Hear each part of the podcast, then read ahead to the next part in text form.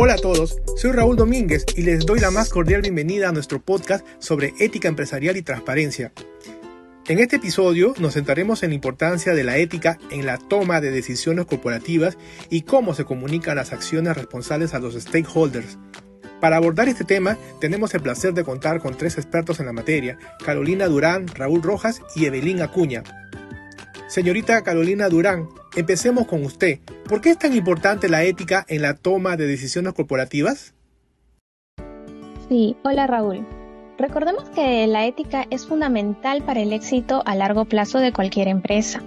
Las decisiones tomadas con base en valores como son la integridad, la responsabilidad y la transparencia van a generar confianza entre los stakeholders, lo que a su vez conduce a una mejor reputación a una mayor lealtad de los clientes y un ambiente de trabajo más positivo, que es lo que hoy en día toda empresa busca. Señor Raúl Rojas, ¿cómo se pueden integrar los valores éticos en la cultura de una empresa? La integración de la ética comienza con el liderazgo. Eh, los líderes deben establecer un tono claro y comunicar los valores de la empresa a todos los empleados es importante crear un ambiente donde se sientan cómodos, hablando sobre preocupaciones éticas y reportando comportamientos inapropiados. Señorita Evelyn Acuña, ¿cómo pueden las empresas comunicar efectivamente sus acciones responsables a los stakeholders? Los stakeholders son también conocidos como grupos de interés. Son individuos o grupos que tienen un interés en una empresa tales como los empleados, clientes, proveedores, inversionistas, comunidad local, gobierno, medios de comunicación y otros. La comunicación transparente y regular es clave, ya que las empresas deben utilizar una variedad de canales para poder comunicar sus iniciativas de sostenibilidad y responsabilidad social, incluyendo informes anuales, publicaciones en redes sociales, eventos y comunicados de prensa,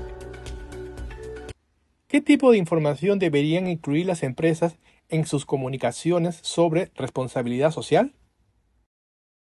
Mira, el tipo de información que deberían incluir las empresas eh, es que sean totalmente transparentes sobre sus acciones. Esto incluye sus objetivos, sus logros y sus desafíos, también recordarles que es importante comunicar el impacto de sus iniciativas con su público de interés, como vienen a ser los empleados, la comunidad y el medio ambiente. Carolina, ¿cuáles son algunos de los principales desafíos que enfrentan las empresas al implementar una cultura ética?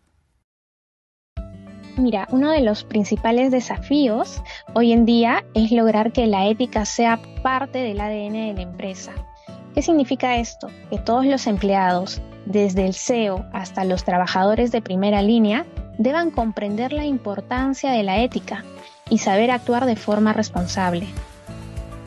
Raúl, ¿cómo pueden las empresas garantizar la transparencia en sus acciones? La transparencia es fundamental para generar confianza entre los stakeholders las empresas pueden garantizar la transparencia mediante la publicación de informes de sostenibilidad, la realización de auditorías independientes y la participación activa en los diálogos con los stakeholders. Evelyn, ¿qué consejos le daría a una empresa que esté empezando a implementar prácticas de sostenibilidad y responsabilidad social corporativa en la ética empresarial y transparencia? Mi principal consejo es que la empresa comience por definir sus valores y, principios éticos. A partir de ahí, debe desarrollar una estrategia de sostenibilidad que incluya objetivos específicos y acciones concretas para alcanzarlos. Bien ahí chicos con sus aportes.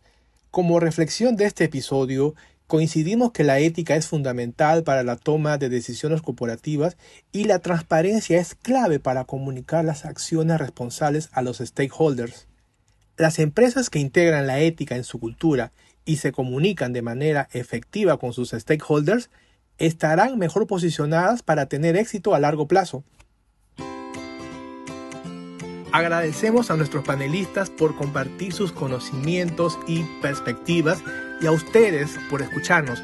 Los invitamos a suscribirse a nuestro canal para no perderse nuestros siguientes episodios. Comparte este podcast con tus amigos y compañeros de universidad. Hasta la próxima.